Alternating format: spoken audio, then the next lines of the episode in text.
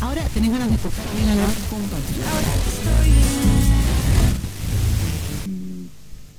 justamente de este programa. Esta mañana te pido que me acompañes al segundo libro de, a la segunda carta, perdón, a la segunda carta a Timoteo, capítulo 3. A la segunda carta a Timoteo, capítulo 3.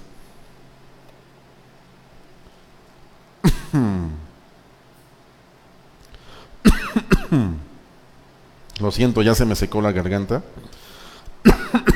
Segunda carta a Timoteo, capítulo 3, a partir del versículo 16 en adelante.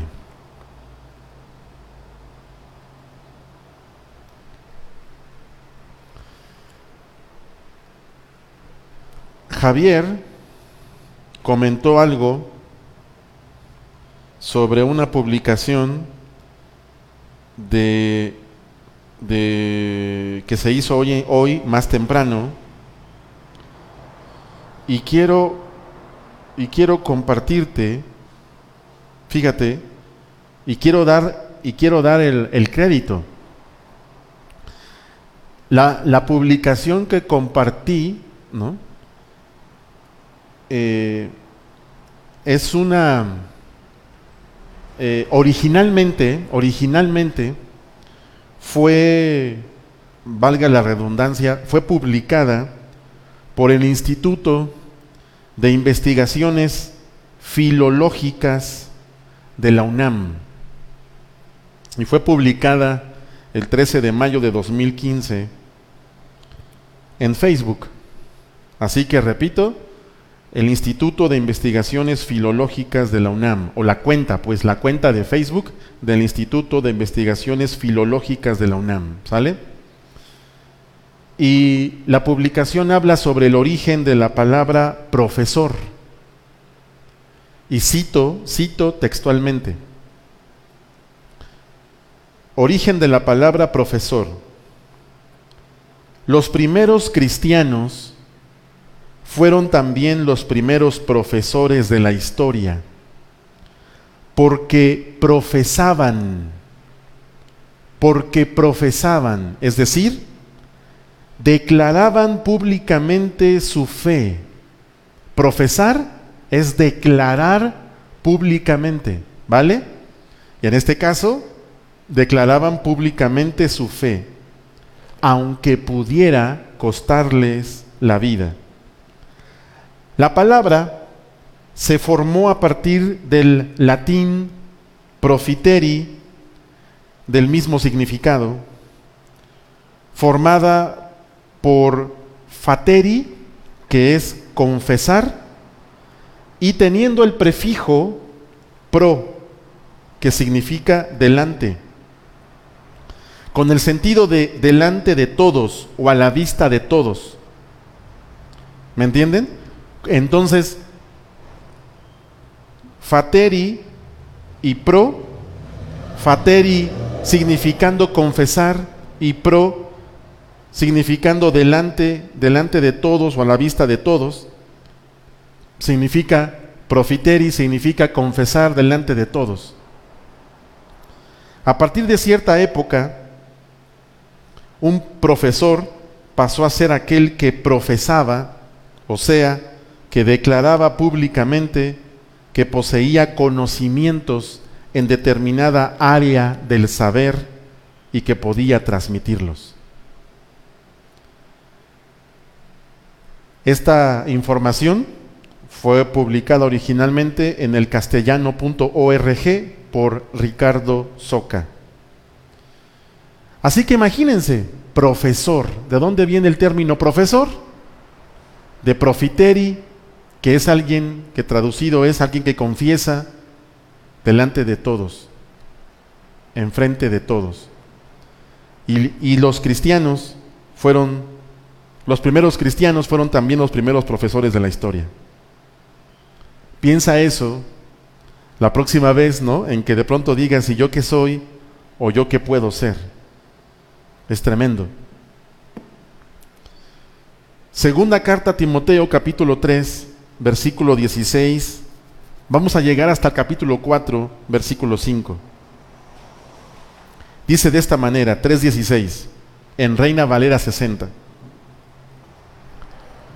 Toda la escritura, toda la escritura es inspirada por Dios y útil para enseñar, para redarguir, que significa convencer, para corregir, para instruir en justicia, a fin de que el hombre de Dios sea perfecto, enteramente preparado para toda buena obra. Esto me recuerda a Efesios 4, ¿te acuerdas? Cuando en Efesios 4 dice, en esa parte donde habla de que, que Jesús constituyó a unos apóstoles, a otros profetas, a otros evangelistas y a otros pastores y maestros, a fin de perfeccionar a los santos para la obra del ministerio. Entonces aquí dice que toda la escritura es inspirada por Dios y útil para enseñar, para redarguir, para corregir, para instruir en justicia, a fin de que el hombre de Dios sea perfecto, enteramente preparado para toda buena obra. Y entonces llegamos al capítulo 4, versículo 1, que al final la carta va de corrido, no se escribió por fragmentos, ¿no? sino va de corrido. Y Pablo le dice a Timoteo, te encarezco, te encarezco, o sea, te encargo de una manera intensa, te encarezco delante de Dios y del Señor Jesucristo, que juzgará a los vivos y a los muertos en su manifestación y en su reino, te encarezco que prediques la palabra que instes, que instes a tiempo y fuera de tiempo. Redarguye, reprende, exhorta con toda paciencia y doctrina. Ah, qué cosa tan difícil es exhortar. Porque cuando exhortas a alguien es muy fácil perder la calma. Y por eso Pablo le dice a Timoteo, exhorta con toda paciencia, pero que tu intensidad no se vaya hacia el temperamento, sino que tu intensidad se vaya hacia, checa, doctrina. Y doctrina significa enseñanza. Exhorta con toda paciencia y enseñanza. Versículo 3. Porque vendrá tiempo porque vendrá tiempo cuando no sufrirán la sana doctrina, sino que teniendo comezón de oír, se amontonarán maestros conforme a sus propias concupiscencias y apartarán de la verdad y apartarán, chéquense la fuerza de estas personas, y apartarán de la verdad el oído y se volverán a las fábulas. Pero tú, sé sobrio en todo, pero tú sé sobrio en todo, soporta las aflicciones, haz obra de evangelista, cumple tu ministerio. Esta mañana le estoy hablando a todos, pero tengo objetivos específicos. A ti que te dedicas a la enseñanza, Sí, tú que eres profesor o maestro, profesora o maestra. Sí, de preescolar, primaria, secundaria, bachillerato, universidad, posgrado, ¿me entiendes? Tú que enseñas talleres, oficios, este, cualquier tipo de actividad, ¿me entiendes? Cursos, pero tú que enseñas a otros, ¿vale? Ahora, pero ¿cuál es el punto que quiero que vean de, estos a quienes les estoy hablando hoy, o quiero hablarles, ¿cuál sería el punto en común entre ellos? Ah, que crean en Jesús. ¿Por qué? Porque vean lo que va a suceder.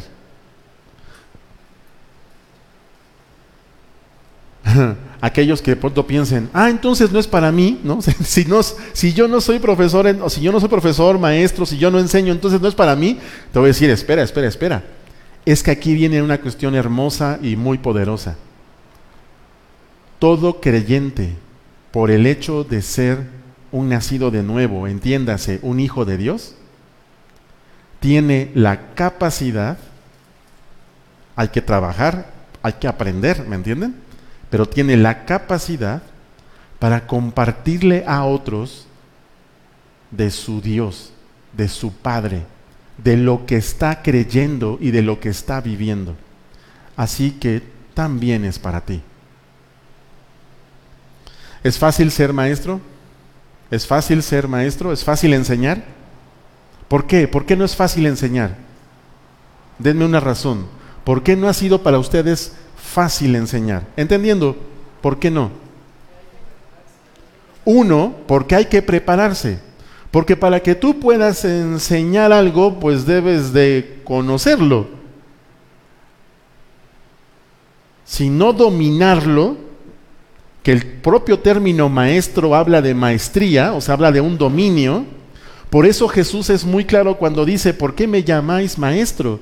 ¿No? Y luego, bueno, si maestro solamente hay uno, y ese está en el cielo, ¿te acuerdas? Bueno, ahora, ¿Por qué, ¿Por qué te ha sido, por qué no es fácil ser maestro?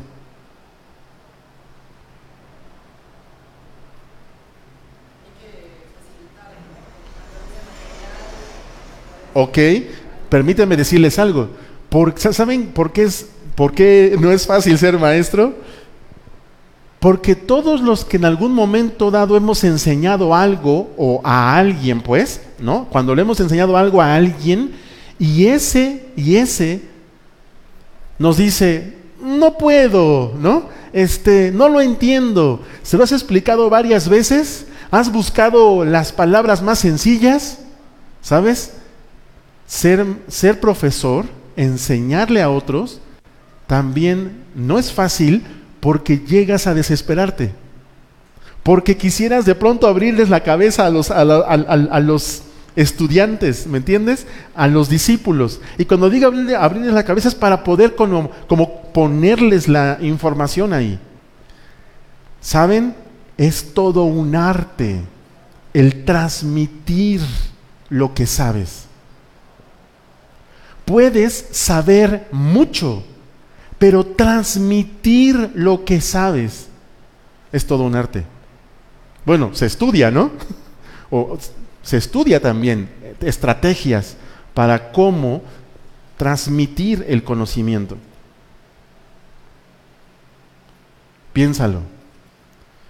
En el caso nuestro, en el caso nuestro, escucha a Pablo decir esto.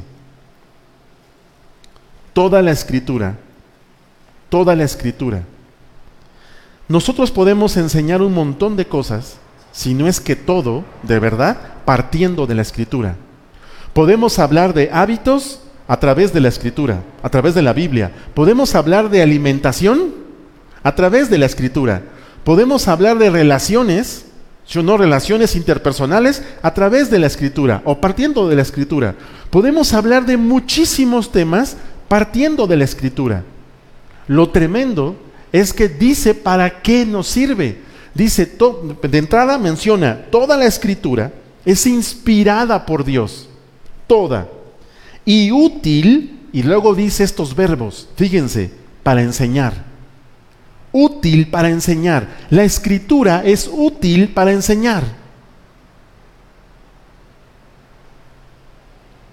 Los testimonios son muy importantes, los libros de referencia son muy importantes, pero ¿qué crees?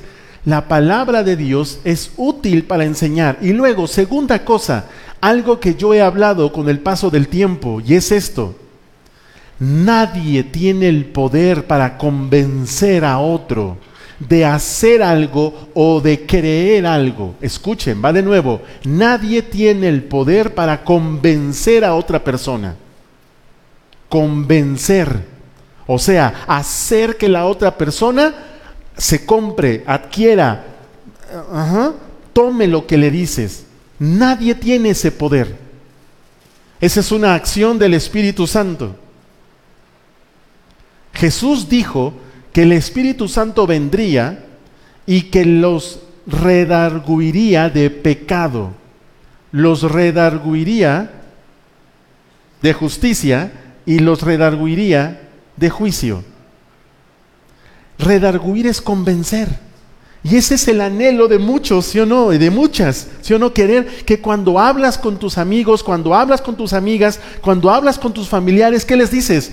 De verdad, te estoy, te estoy hablando desde mi corazón, te estoy hablando verdad. Estuvimos el jueves en una reunión, ¿te acuerdas? Y en esa reunión, ¿qué nos dijo la persona que hablaba con nosotros? O sea, lo que les digo es verdad. ¿Te das cuenta? Porque estaba intentando o queriendo qué? Convencernos. Porque todos, todos tratamos de convencernos. No sé, now, ¿no? Si tu mamá alguna vez te ha dicho sobre alguna comida que no te guste, ¿no? Así, de verdad es bueno, te va a hacer bien. ¿Te das cuenta? Y damos argumentos para que en un momento dado la gente los tome, si o no los crea, y se convenza los vendedores, ¿sí o no? Hablas de las bondades del producto, de las ventajas del producto, pero al final nadie convence a otro, nadie, nadie convence a nadie. Solo Dios tiene ese poder. Pero para eliminarte la frustración, déjame decirte esta mañana que las escrituras, la Biblia, es útil para redarguir o sea, la Biblia es útil para convencer. No uses tus palabras, no uses tus historias, no uses tus argumentos, porque eso lo que va a provocar solamente es que la otra persona se moleste, se enoje, se indigne. Usa la palabra de Dios. Eso lo aprendí hace bastantes años. Por eso cuando la gente de pronto presenta su cuestión, lo que respondo es la palabra de Dios. ¿Por qué? Porque si yo doy mi argumento, porque si yo les cuento mi experiencia, a mí me pueden refutar que, ah, bueno, pero eso es contigo, porque esa es tu manera de ser. Pero ¿cómo refutas a la Biblia? Pablo dice entonces que la escritura es útil para enseñar, útil para redarguir, escuchen bien, útil para corregir va de nuevo. Dice la Biblia también, fíjense, dice la Biblia que en la, en la ira del hombre no obra la justicia de Dios. Cuando yo estoy enojado, en medio de ese enojo, de esa ira, voy a empezar a decir cosas. ¿Y qué creen? No voy a manifestar la justicia de Dios. Enojado voy a decir cosas, ¿me entienden? Y voy a tratar de imponer y voy a tratar de que se hagan las cosas desde mi visión, perspectiva, como yo quiero que se hagan y que creen, no habrá no habrá operado, no se verá la justicia de Dios, sino solamente mi voluntad. El detalle entonces aquí es que la Biblia es útil para corregir. Y si tú eres maestro y otra vez tú trabajas aprende a utilizar la Biblia y aún a ser más, fíjense cómo no voy a usar la palabra astuto o astuta para nada, no, ser más sagaz. ¿Sabes? Extrae el principio del texto para que no te puedan decir que estás, estás utilizando versículos de la Biblia. Extrae el principio, pero utilízalo donde quiera que te mueves. Lo que quiero traerte esta mañana de reflexión es celebrar primero contigo la vocación, ¿me entiendes? El llamado al que tú has respondido a través de la enseñanza. Pero el asunto aquí es que quiero que entiendas que la Biblia no se cierra solamente al contexto religioso. La Biblia se ocupa y se puede ocupar para todos los contextos en los que nos movemos. Y de ahí es uno de mis argumentos para poder decir qué bendición el hecho de tener la riqueza de traducciones con las que contamos hoy. Porque es cierto, la mayoría de nosotros aprendimos a través de Reina Valera 1960. Pero ¿sabes? ¿Sabes cuántas, sabes cuán grande es la bendición cuando comienzas a citar la Biblia en otras versiones? Es la palabra de Dios. Déjame solamente decirte algo, igual y alguna ceja se levanta. Dios no escribió los diez mandamientos en versión Reina Valera 60. ¿Me entiendes? Así que hagamos uso de las traducciones. Apréndete, memoriza la palabra de Dios. Pero si en un momento dado, ¿me entiendes? Reina Valera 60 es complicada, entonces utiliza alguna versión contemporánea, pero utiliza la Biblia porque observa lo que dice ahí. ¿Te acuerdas? Venimos de la semana pasada y aún la anterior de pongamos manos a, la, a las pongamos manos a la obra. ¿Te acuerdas? Ayunamos y aquí la invitación es que ayunemos todos los días, de acuerdo a lo que encontramos, ¿te acuerdas? A través del profeta. De llevar una vida en donde tratemos a las demás personas de manera correcta, en donde nuestras pesas sean correctas, en donde en un momento dado de nuestra boca salgan palabras de vida, palabras que edifiquen, palabras que convengan. ¿Se acuerdan? Eso ya lo vimos en semanas pasadas. Ayunamos, no tan solamente abstenerse de comer, no, abstenerse de hacer cosas que no edifican y no convienen. Pongamos manos a la obra y una de ellas tiene que ver con utiliza la Biblia en todos los contextos en los que te muevas, en todos los escenarios donde te muevas. Pero un problema de ello es que me dicen, es que si saco de um, um, mi texto bíblico, la gente luego, luego me dice, ah, eso, eso es Biblia y eso no entra aquí. Te estoy hablando de que entonces utilices la riqueza de las traducciones. Pero quiero concluir, ¿no? con esta cuestión de los verbos. Escucha ahí, dice, toda la escritura es inspirada por Dios y útil para enseñar, para enseñar, para redarguir, o sea, para convencer, que sea el texto bíblico quien convenza a la gente, no tú. Tres, para corregir. ¿Para corregir? Sí, para corregir el libro de los proverbios. ¿Cuánta sabiduría hay en ese libro? ¿Puedes viajar por favor a Proverbio capítulo 1? Vean por favor y acompáñame. Si tienes tu Biblia ahí, acompáñame por favor al Proverbio 1. Fíjate cómo inicia el libro de los Proverbios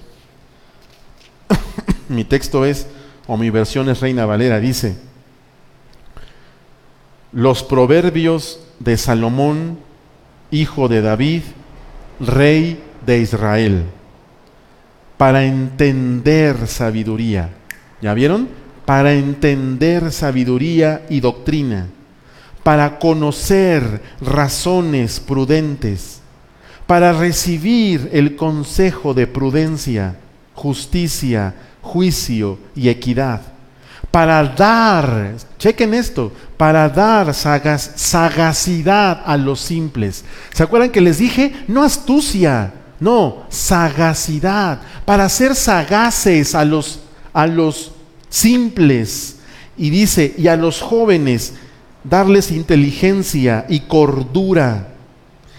Oirá el sabio y aumentará el saber y el entendido adquirirá consejo para entender proverbio y declaración, palabras de sabios y sus dichos profundos.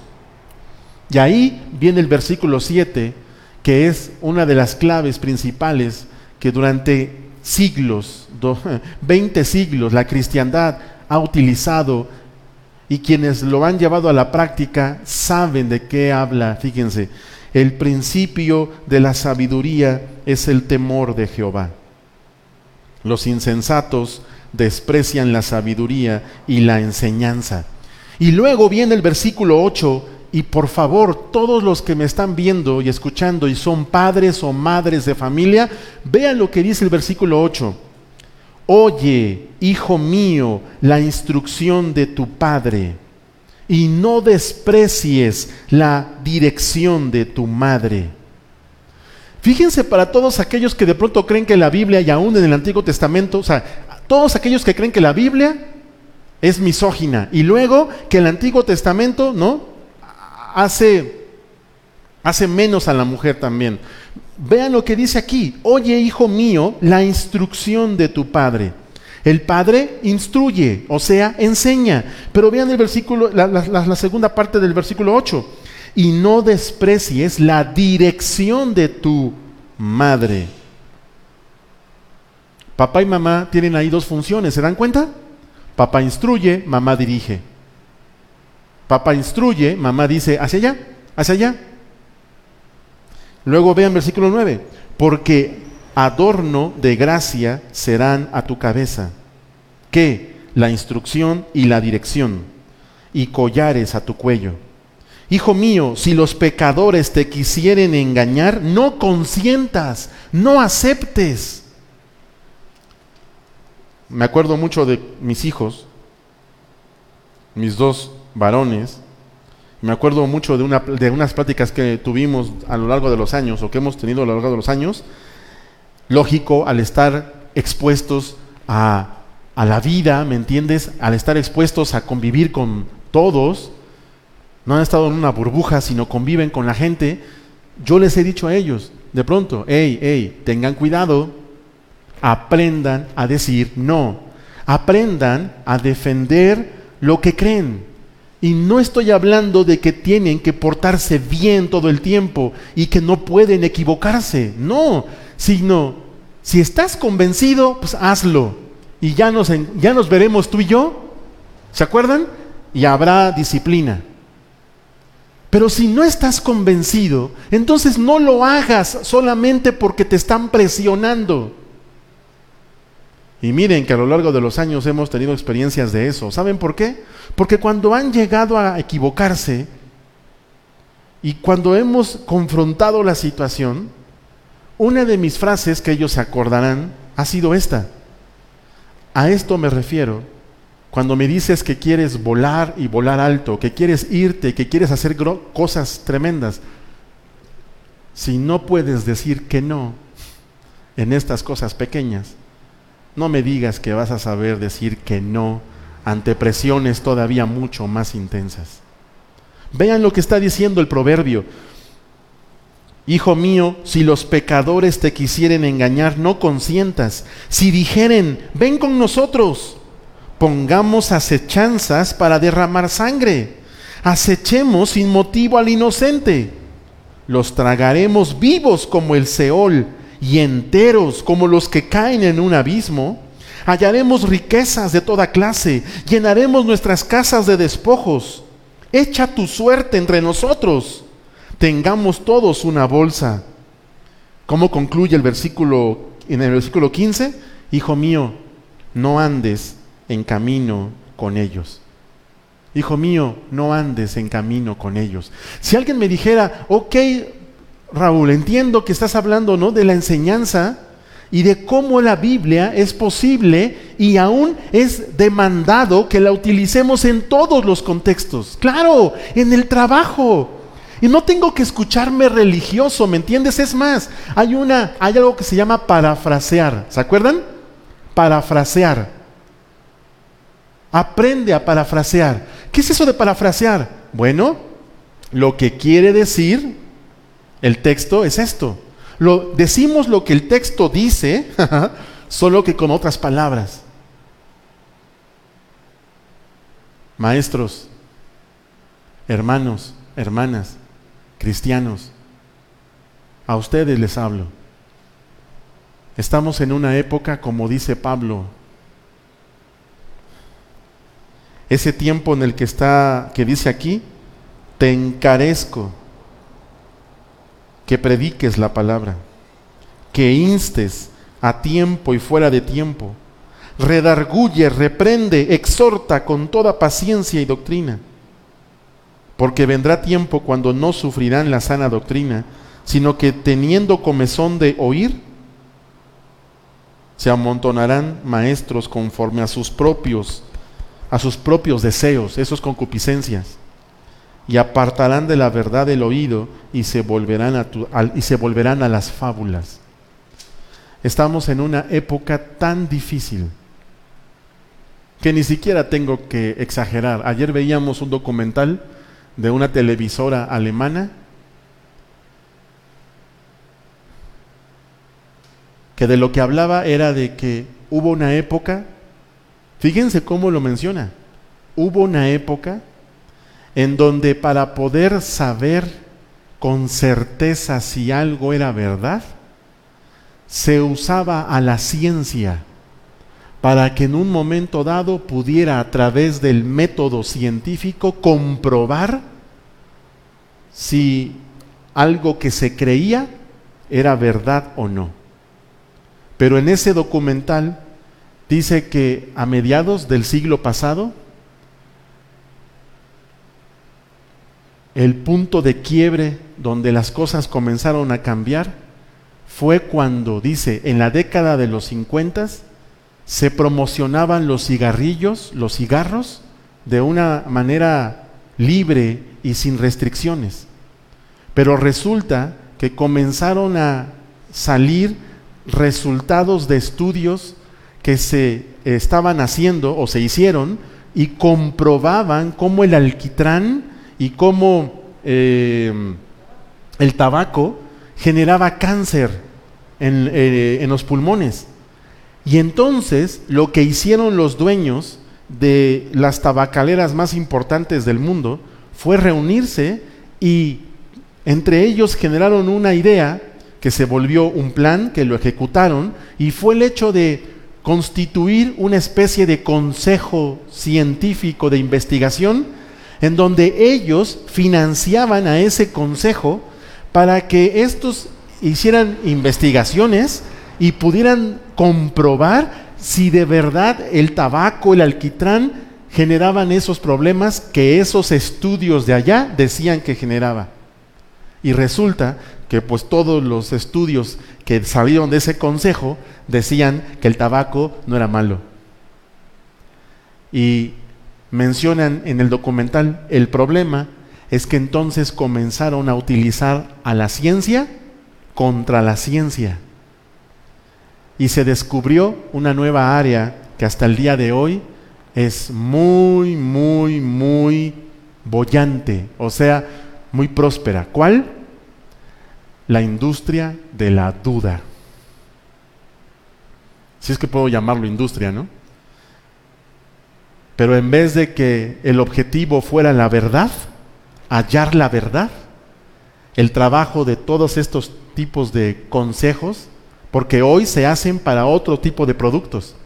Aún hasta en el cambio climático, obsérvenlo, hay estudios, y se acuerdan que muchas de las cadenitas que vienen por WhatsApp, muchas cadenitas que vienen por redes sociales, ¿se acuerdan? Dicen que el coronavirus, que el cambio climático, que tal persona que se, que, se, que se murió no está muerto, ¿sí o no? Que estudios dicen que este producto es bueno, que estudios dicen que este producto no es bueno, que este que decían aquí no es bueno, ¿se entiende? O sea, es toda una dinámica en donde tristemente y tremendamente y corruptamente al día de hoy, el objetivo no es la verdad. El objetivo es continuar el negocio, cualquiera que éste sea. Lo dije hace unas semanas. No somos apologistas del sufrimiento. Al contrario, promovemos la verdad. La verdad que está aquí escrita. Y aquí está escrito que la fórmula no es parar de sufrir o dejar de sufrir. Aquí la fórmula es y tiene que ver, y si, uso un, y si terminara yo usando un texto, sería Romanos capítulo 12, versículos 1 y 2. ¿Puedes ir allá? Os ruego, hermanos, por las misericordias de Dios, y miren, no lo diré de memoria, lo leeré. Romanos 12, así que, hermanos, os ruego por las misericordias de Dios, que presentéis vuestros cuerpos en sacrificio vivo, santo, agradable a Dios, que es vuestro culto racional. No os conforméis a este siglo, o sea, ¿qué es conformar? No se amolden, no, no, no os conforméis a este siglo, sino transformaos por medio de la renovación de vuestro entendimiento, para que comprobéis cuál sea la buena voluntad de Dios, agradable y perfecta. Así que se dan cuenta, por un lado, por un lado, lo que tú ya sabes de Dios, que has aprendido y te han enseñado, te hemos enseñado a través de la Biblia, dice Pablo, usa la Biblia, ¿me entiendes? Usa la Biblia, usa la escritura, porque es útil, es útil, ¿me entiendes? Para enseñar, para redarguir, o sea, para convencer. Es útil para exhortar. Y dice aquí, es útil para corregir y para instruir en justicia.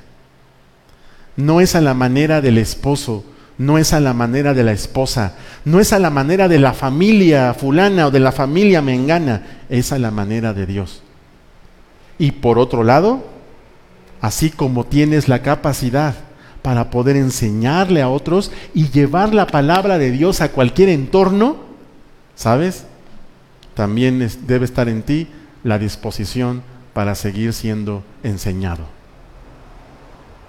Los Proverbios, un libro de tesoros magníficos, donde somos confrontados todo el tiempo y donde nos recuerda Dios a través de Salomón de que no despreciemos la enseñanza, la instrucción de nuestro papá y tampoco menospreciemos la dirección de nuestra mamá. Felicidades a todos ustedes, porque siendo padres, madres, porque siendo tíos, tías, porque siendo teniendo gente bajo bajo colaboradores en tu trabajo, ¿me entiendes? Niños, adolescentes, jóvenes, tú tú enseñas. Y tal vez enseñas un área específica del conocimiento, pero déjame concluir así con tu vida, con la manera en cómo vives, con la manera en cómo actúas, con la manera en cómo hablas. Estás enseñando todo el tiempo. Gracias Dios. Esta tarde te damos por la bendición de un día más de poder despertar. Gracias Dios, porque después de estos años nos sigues dando vigor, nos sigues dando, Señor, esas fuerzas que necesitamos. Nos sigues, Señor, bendiciendo con salud y también nos bendices, Padre bendito, nos bendices con ánimo, ánimo para, Señor, poder levantarnos en las mañanas. Más allá de solo ir al trabajar por trabajar, nos levantamos con un ánimo renovado, agradecidos por las misericordias que tú cada día pones a nuestro favor y Padre, porque en medio de todo este viaje tan tremendo, queriendo ya alcanzar la meta y los objetivos, también hemos de aceptar que el viaje ha sido duro, pero también ha sido increíble. Ha sido de pronto amargo, pero también ha sido dulce. Porque las enseñanzas nos han llevado, Dios, a momentos difíciles, de tener que llorar y reconocer y de humillarnos pero también a momentos gloriosos, Señor, de éxitos y de victorias. Gracias, porque por sobre todo profesor humano, tú eres nuestro maestro. Porque tú no te has cansado de enseñarnos. Gracias por darnos el privilegio de poder enseñar. A ti la gloria y la honra, Señor. Bendito eres. Amén.